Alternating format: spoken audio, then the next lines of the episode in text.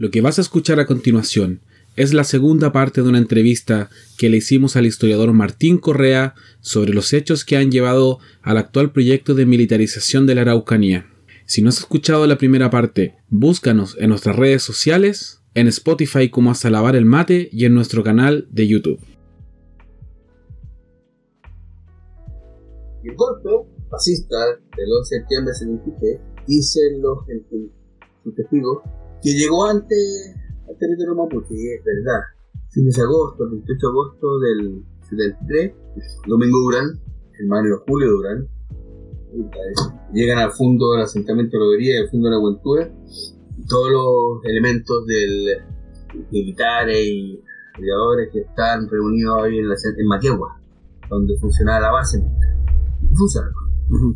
Eh, y agarraron los dieron ya segundo White, ya Félix Kian, lo paseaban eh, con el helicóptero colgando y lo metían al mar, y después lo amarraban palo ahí, amarrado en el alambre metido en el agua, cosa que la comunidad nunca olvidó, hasta el día de hoy.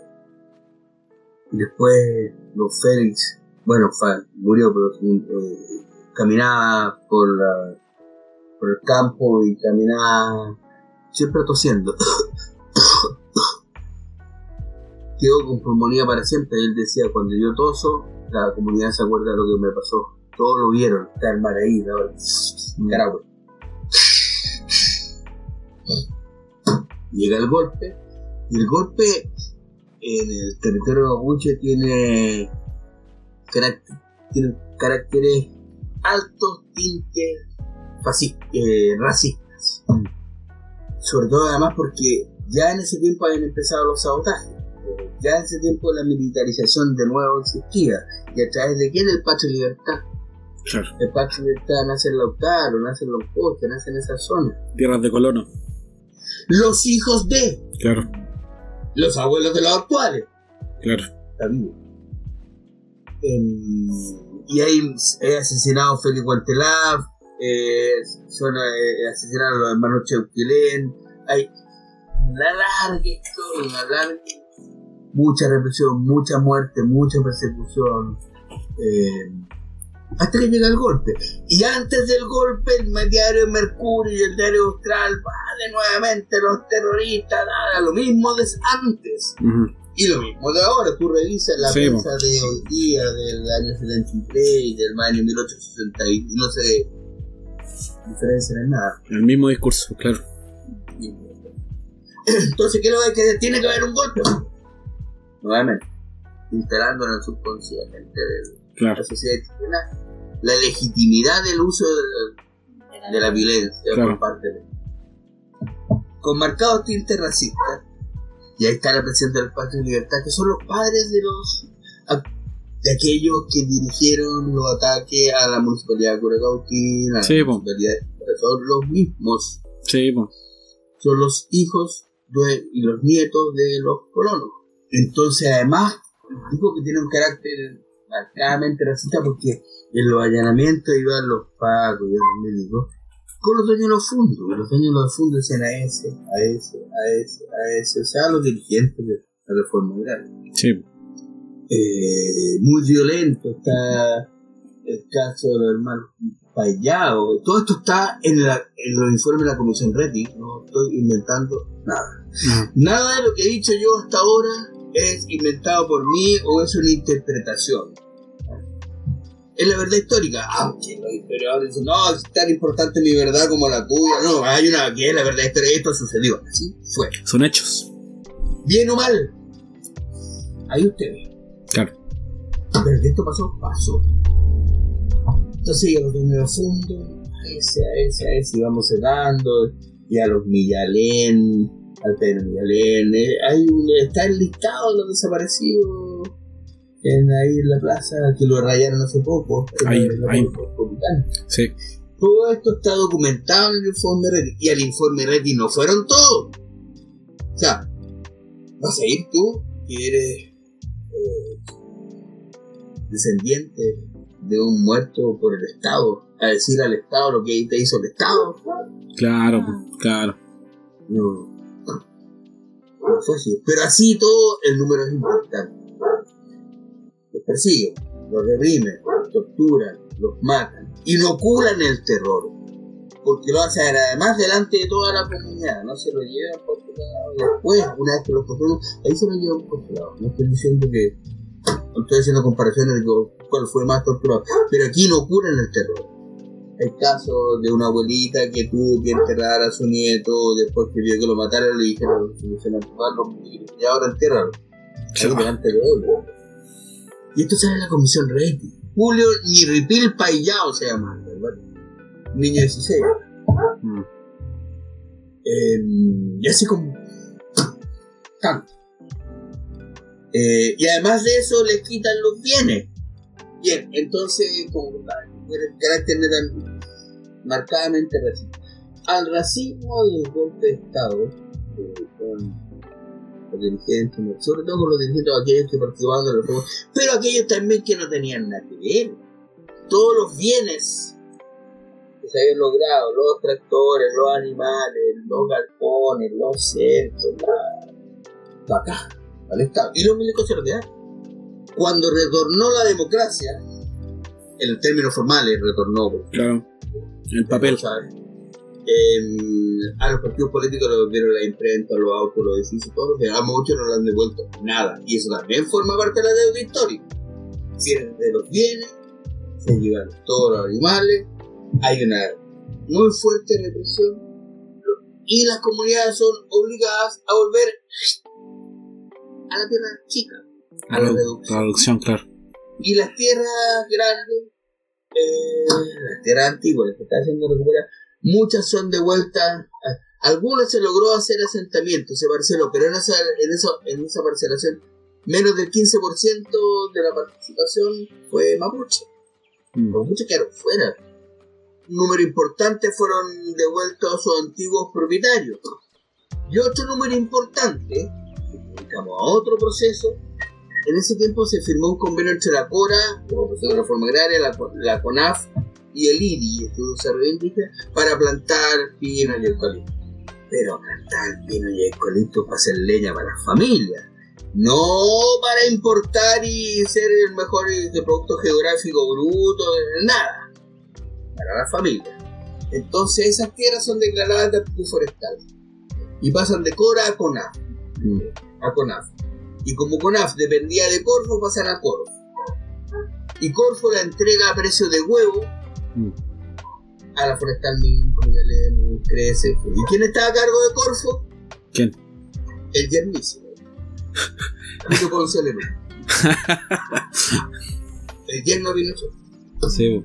El mismo que hoy día es dueño del litio. En ese tiempo era dueño de toda la empresa forestal. Si por ahí va la mano. Si esto infelices, como dijo la isquia. Tiene origen económico, po. Sí, po. Y se le entrega a precio de huevo. Ya estamos hablando del año 74, 75. Estamos avanzando, ya vamos a terminar, no eh, y se firma el decreto ley 701. Y el decreto ley 701 establece que las tierras son inexpropiables, eh, que no tributan, y que se le bonifica el 75% de la, plantación. Un negocio redondo, pues. Claro. Y además que la tierra la están regalando. Y ahí empieza el otro proceso de desarrollo país. Chile, país forestal. Si en algún momento fue Chile, país triguero y Minero. Vallejo era el granero de Chile. Así se le llama, ¿eh? con gran honor yo ya a Mayeco, de repente llega el capital del granero de Chile. Aquí empecé el Chile Forestal. Y em, empieza el crecimiento de la empresa forestal. Y la empresa forestal empieza a crecer. Y empieza a crecer. Y empiezan a plantar y sembrar. Y sembrar y a plantar. Y a pasar animales. O sea, aviones animales. Aviones volando. animales volando. Ya, que plantaban de todo. Ah. pasan aviones volando eh, y tirando pesticidas para que los conejitos y los, animalitos no se coman los pistilos de los arbolitos que van creciendo. Y con esto se afecta notablemente la economía familiar también, porque ya no podéis salir a recolectar. Claro. Ya se acabó la vegetación asociada al bosque, la murta, la... se acabó. y caen en las aguas. Claro. Por tanto, envenenan las aguas. Y no pasa un avión y dice, ah, no, hasta que llega el fondo forestal y aquí empieza la comunidad, lo que caiga hasta aquí nomás cae en todos lados. Claro, y el viento y todo. Y caen los puertos familiares, y seca. Y hoy día, hasta el día de hoy, pasan camiones aljibes repartiendo agua, los ríos secados. Sí. Y la migración a niveles horrendos, porque nadie te contrata un indio. Eso es cierto. Y por otro lado, traer unas máquinas, no sé si está, han estado en una faena forestal, pero es una máquina que va un. para que la maneja el maquinista arriba, y la máquina va y saca un brazo y agarra el palo. Sí.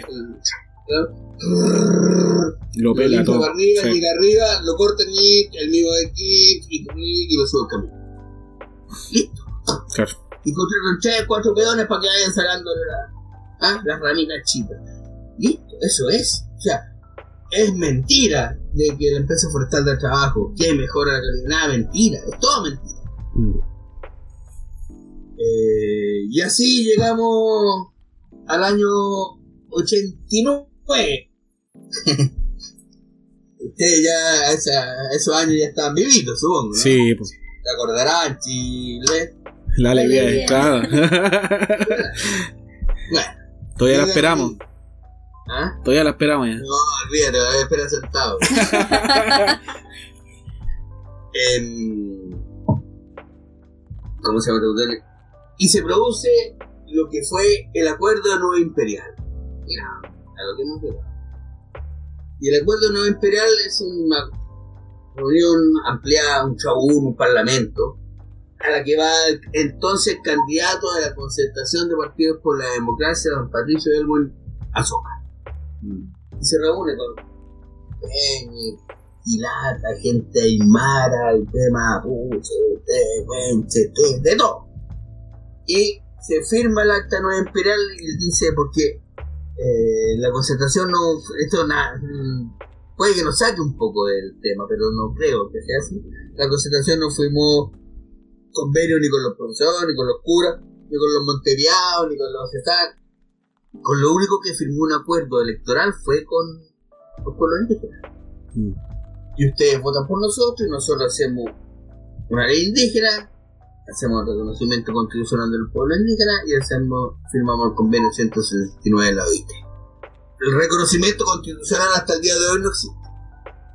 Y todos los candidatos ahora están prometiendo un año antes que termine el mandato prometen reconocimiento constitucional de los pueblos indígenas. Un año antes que termine cada mandato, de ahí para adelante, prometen mesas de diálogo. Mm, mesas de diálogo comunales con Freire, el pacto de reconocer, con la. todo. Y, y aquí va el reconocimiento constitucional, la wincha. Yo no sé si solucione algo el reconocimiento constitucional, estoy ya términos personales, yo poquito creo en la constitución que usted nos viene. Pero bueno. Eh, Igual rescato el trabajo que están haciendo Peña y la Miena y personas honestas que están trabajando por hacer de esto un país mejor y que están planteando sus y lo rescato también. Conozco gente buena que está ahí. Pero esto está hecho para que no cambie nada. Para no para creer otra cosa. Y no hay reconocimiento constitucional. Uno puede decir, ¿de qué sirve? No, no sé de qué podrá servir. Pero sí me llama la atención, como dice Don Bofica nuevamente, eh, sospechoso, que haya dos países en Latinoamérica que no tengan reconocimiento constitucional de los pueblos indígenas, Uruguay y Chile.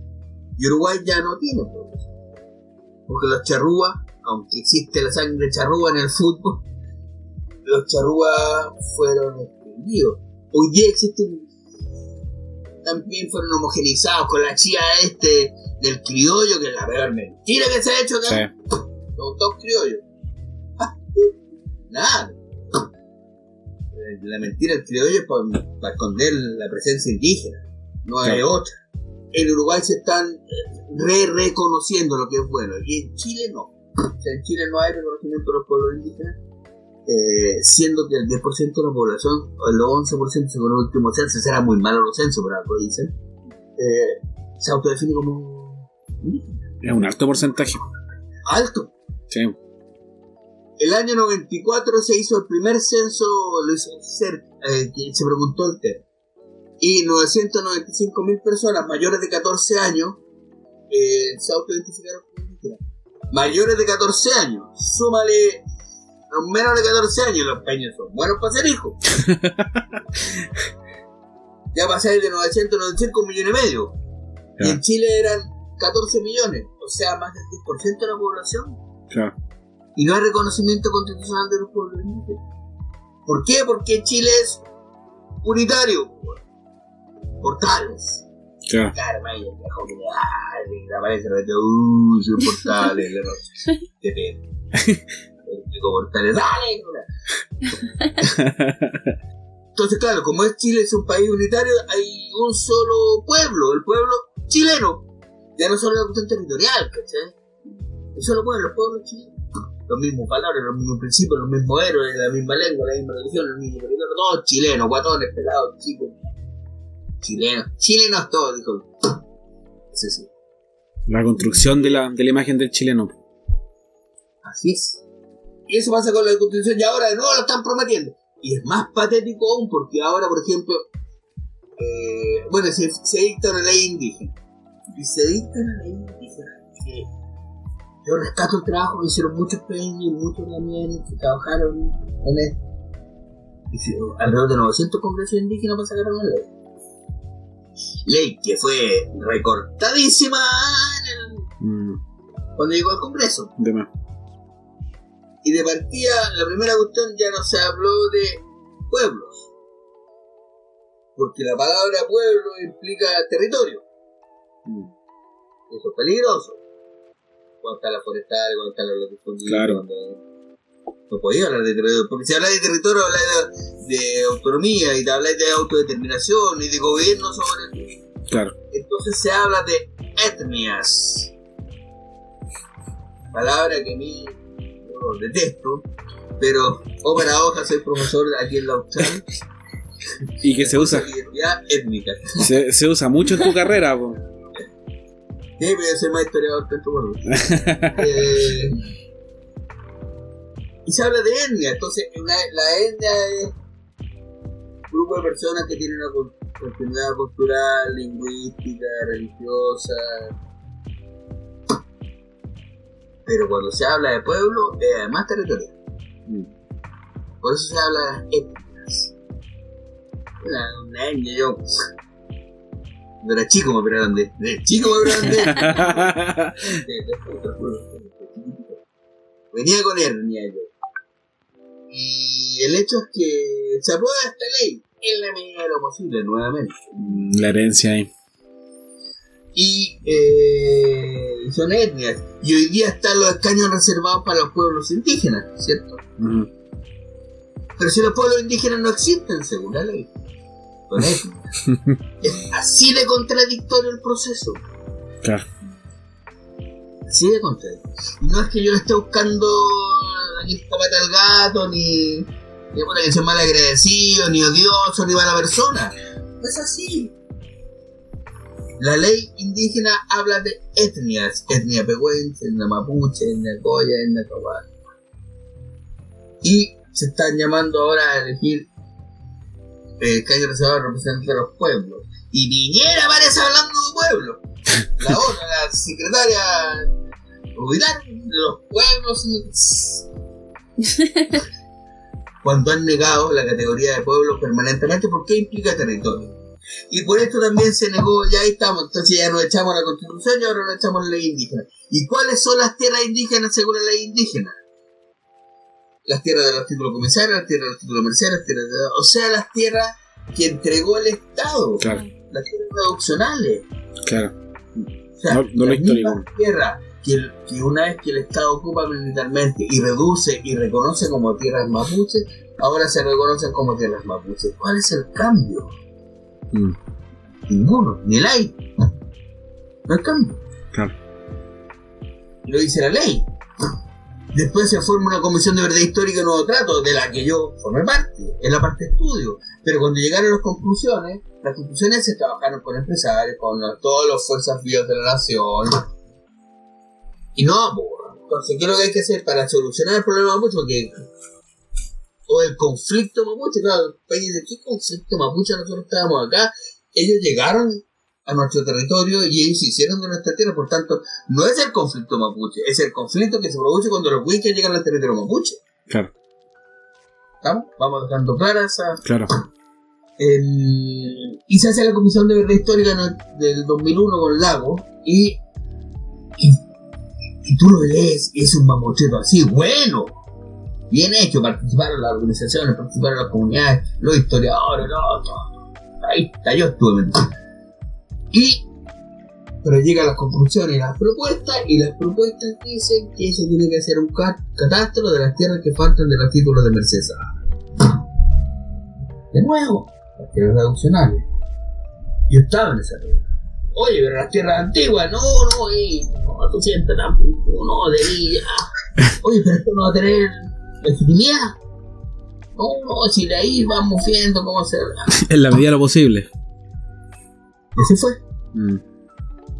así fue. Eh, y después se quejan porque se toman las tierras antiguas. Y eso, y fue un tremendo trabajo de documentación de la demanda. y de la historia. Tú lo ves, estás de acuerdo en todo hasta que, hasta que llegáis a las propuestas. en serio. Y no fome, hay que leérselo, está en internet. Y lo otro que se hace es que se. Eh, hay el convenio 169 Claro. de organizaciones privadas. Eh, y no se firma, y no se firma. ¿Por qué? Porque habla de territorio. Y además habla de Minche Mapu, de lo que está abajo. ¿ah? No solamente de lo que está arriba, de lo que está abajo. Eh, y de agua, los derechos de- y derecho al autogobierno, y derecho, puta, miles de derechos. Entonces eso no. Eso no hasta que empieza a ser una demanda sentida de todos los pueblos indígenas. Ya hasta el organismo internacional, la Corte Interamericana de Derechos Humanos, empieza a aplicar respecto de Chile las normas del convenio 169. Y la Bachelet, o sea, Bachelet firma finalmente el convenio 169, pero con la reserva de que se aplicará siempre que la norma del convenio 169 no contravenga las normas internas del país. Claro. El problema es que los países también saben internet. Sí, bueno. El problema es que los países empezaron a aprovechar y dijeron, ¿sabes qué? Hay, un, hay unas becas eh, indígenas para estudiar en la universidad, empezaron a ir a la universidad, empezaron a, a- a traer todo esto a las comunidades, porque antes los países se iban a trabajar de, ah, de panadero, de... ah. Hoy ya están volviendo a las comunidades y están trayendo todo el conocimiento que han adquirido y que ven que sucede en otros lados. Claro. y que hay un movimiento y que son parte de este movimiento y ya si en algún momento hay que cambiarse el apellido mapuche porque hoy día es bacán ser mapuche. Claro. Entonces con este problema se encuentran se encuentra el Estado chileno y las organizaciones son cada vez más potentes hasta que llegamos al año 97. Llegamos al año 97 y entonces hay dos cosas que suceden ahí. Eh, uno es el gobierno aprueba la, construcción de la central Ralco que contravenía la normativa de la ley indígena.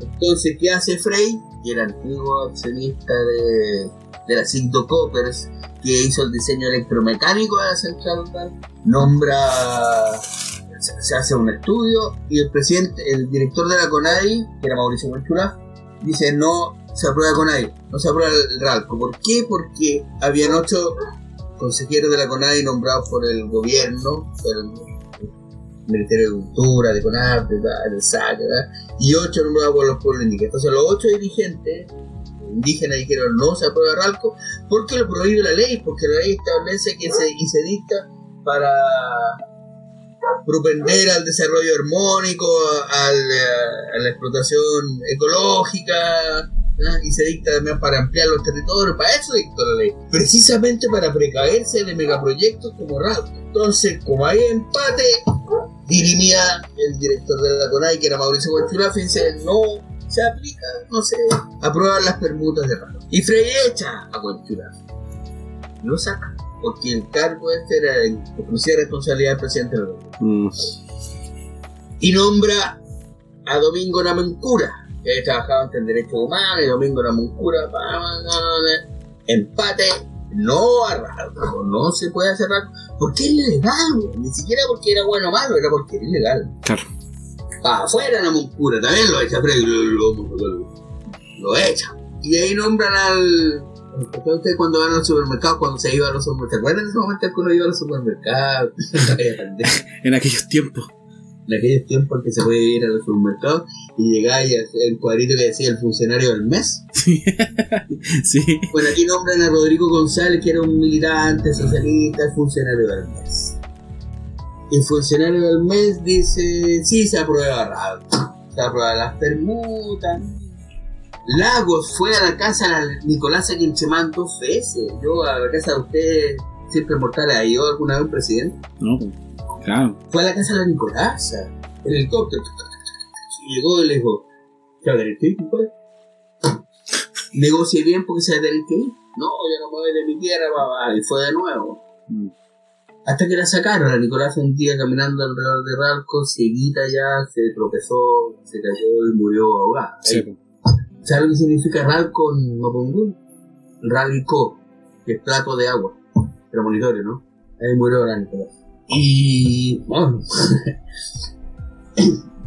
Y el hecho es que finalmente se aprueba RAL. ¿Y cuándo se aprueba la concesión eléctrica? Un día antes de que se acabe el gobierno de Frey. En Cerro Castillo, el día antes de entregarle la banda presidencial al lago, Frey firma la concesión de Ralco. Entonces el lago aparece el otro día y dice: Yo no fui, Frey fue. Se aprueba ese hecho, más la quema de los la primera quema de camiones que hubo, eh, que fue el año 97, el Lumaco, porque está seco todo el territorio, porque llevamos cuatro años de ley indígena y no se había empleado el territorio, porque nada había cambiado, se queman los camiones, los camiones forestales en Picheraco Mapu, y marca un cambio en esto.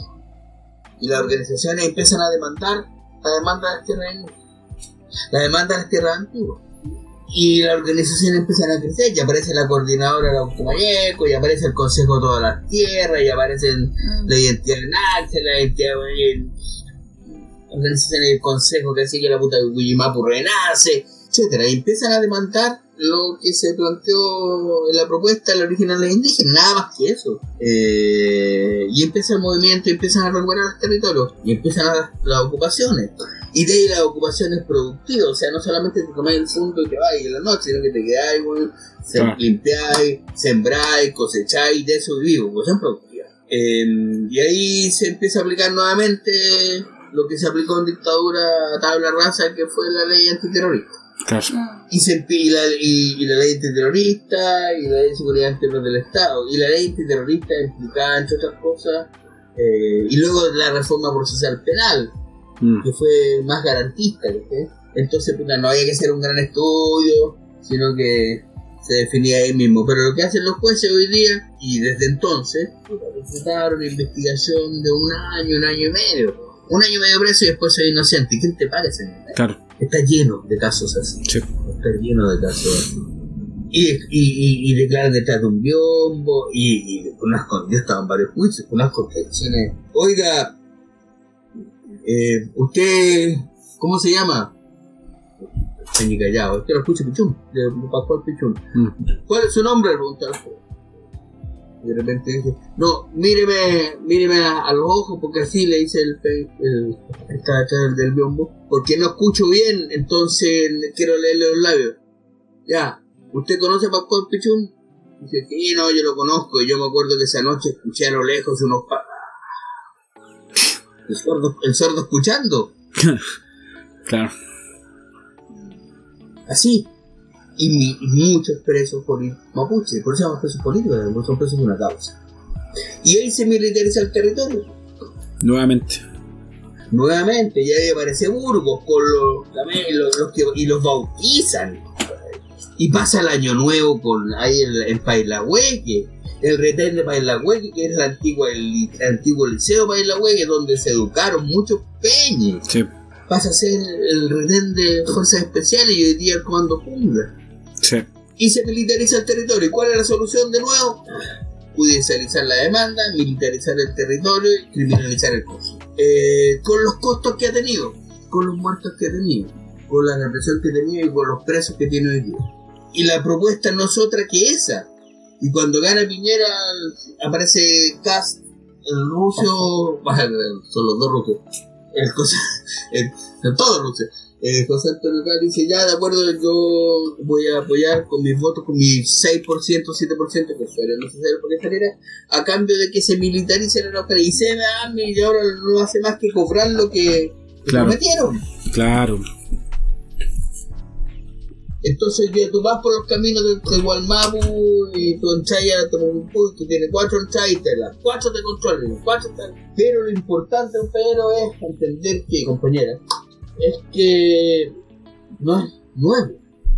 O sea, el territorio que hoy día está militarizado es el, eh, el año 71 se formó un red móvil en Pilima, ahí un sencillo con eh, antes fue la ocupación militar de la Araucaria, antes fue el comando artesano. Claro, tiene historial. Hay un hilo conductor claro. de la presencia militar en el territorio móvil. Por eso mismo es si no se enfrenta políticamente, con voluntad política, esta es una situación que no tiene fin. Claro. Pero ese es más o menos el gran proceso, o sea, cuando, cuando, se habla de cómo enfrentar la situación, ahí es cuando entra la historia. Claro. No es, la respuesta no es técnica, la respuesta es política. Claro, es que, es que finalmente no se puede responder algo que necesita hacer una respuesta política con, una respuesta militar. O sea, finalmente la solución ahí, ¿cuál? De hecho, es algo así te queríamos preguntar, o sea, según tu visión o, según ya, en virtud del tiempo también, ¿cuáles crees tú que serían como las consecuencias que pudieran derivar de este proyecto de remilitarización o de ya reafirmar esta militarización que viene siendo una práctica común para resolver este conflicto histórico ya. Las consecuencias son las mismas que están teniendo esos días. Claro. Más muertos, más presos. más muerte. Claro. Más, persecución, más juicio. Porque no se quiere enfrentar el problema de fondo que hay No hay voluntad. claro, no hay voluntad política, no. Claro. Porque no se quiere enfrentar. El problema de fondo es la usurpación territorial. Claro que no se resuelve con la reconstrucción de los títulos de Mercedes. El problema de fondo son las tierras antiguas. Claro. Porque todas las tierras que están hoy día en conflicto son tierras antiguas. Las tierras, hace poquito, la semana pasada salió, están vendiendo mil hectáreas en Yaldá, en el sur de Quellón, al lado del Parque Tantalco, de que en el Parque Tantalco de Viña. ¿Y de dónde vienen las tierras de Yaldá? De Forechil, Fogachil, de los títulos de, de Realengo del año 1823. ¡Ah, 1823! Claro, los peñis todos santos. Mm. ¿Cuáles son los del Todas las tierras de Arauco, las forestales, la hacienda Huichalé, todas. La hacienda Chanaquepe, la hacienda Coyopupil, de ahí vienen los fondos forestales. Claro. En todos los sectores. Lo que está pasando hoy día en, en, en Kelwe, en Villarrica, al lado de ustedes. Sí antigua. El problema es que la memoria es porfiada e insurrecta. Claro. Entonces, aparece siempre. Claro. Eh, y eso es un elemento que, no se toma en cuenta. Entonces, que no, vamos a hacer unos proyectos para que planten arándanos. Más de lo mismo, claro. Eh, con una mirada asistencialista, con una mirada que no mira la historia, con una mirada que no tiene voluntad política y ni siquiera integracionista, porque siempre se ha hablado, por ejemplo, hay que integrar al pueblo. ¿Qué? ¿Por qué integrar? O sea, ¿integrar desde dónde? Desde los chilenos. Que vengan para acá, que se integren a los nuestros. No, veamos la diferencia y crezcamos a partir de la diferencia, llegamos a un país de verdad y un país entretenido por lo demás. Claro, es que, es que quizá el, el interés no está en, en, resolver esto, sino que el, interés está en... El interés está en que no sigan habiendo conflictos porque los niveles de... ¿Cómo le llaman? De, como de seguridad país para la inversión. claro, sí, pues, claro, ahí está el interés. ahí está el interés en, cuidar la economía. Claro, nadie le está cobrando seguro a los camiones. Claro. Quieren que hacer el gobierno llegue y les paga un seguro a ellos. Claro. Y así. A mí, a mí, claro, mucha gente, yo vivo acá en Costa del Día, y me llaman permanentemente para preguntarme, gente buena onda, y yo, oh, esa que no tengo, quiero comprarme un hectárea, me están ofreciendo un hectárea, y yo, no compren nada. es un pésimo negocio. Son tierras que no que salen a recuperar. El problema es la memoria. Claro. Pero sí. Oye, en- bueno, nosotros ya estamos como finalizando, estamos cumpliendo con el tiempo. Espera, eh, ahora hacemos una despedida más oficial. Ya, ya, ya a ver. No, no, no, o sea, digo yo, o sea, ustedes me hacen como, como que si esto fuera un programa en vivo, ¿no? Sí, bo, sí. No haber nada. Oye, nosotros, bueno, yo personalmente siento que lo explicaste bastante bien. Para mí que eh, tengo interés, pero era muy poco cercano al tema. Y la verdad estoy súper agradecido del tiempo que, que te diste para poder explicarnos y también para todas las personas que van a escuchar nuestro programa. Entonces, en nombre del programa te quería agradecer por, por tu tiempo también. Yo igual, bueno, agradecerte, Martín. Me quedo con varias cosas igual como en el tintero de con ganas de conversar cosas que también más más subjetivas de cómo también se van construyendo identidades. eh, esto también de cuando tú hablabas de ocupación militar y no militarización.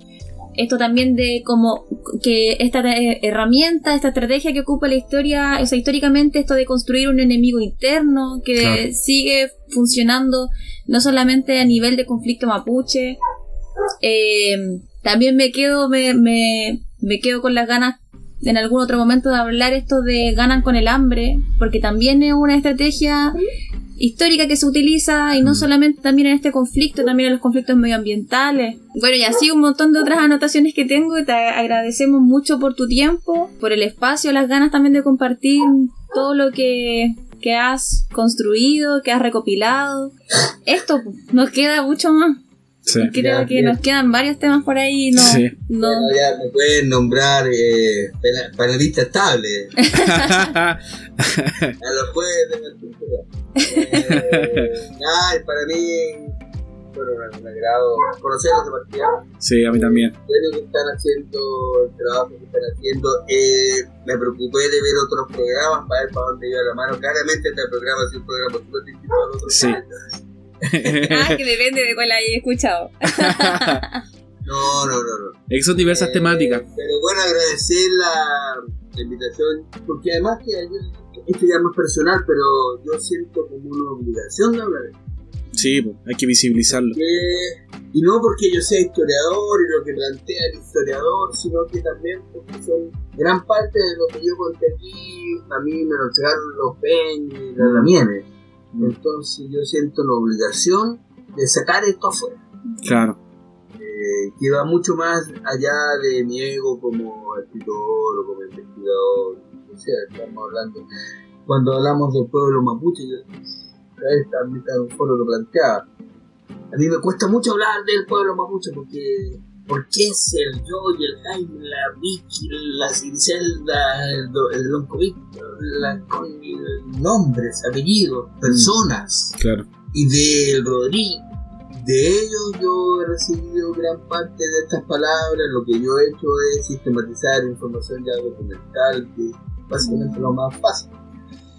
Y sí me siento la obligación de, de sacarlo para afuera. Así que agradezco la invitación, cuenten conmigo y sinceramente nos estaremos viendo pronto.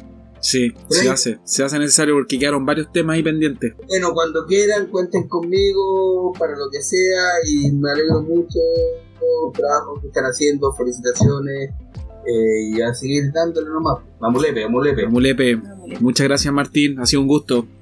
Listo, Hasta pronto. Muchas gracias, Peucayal.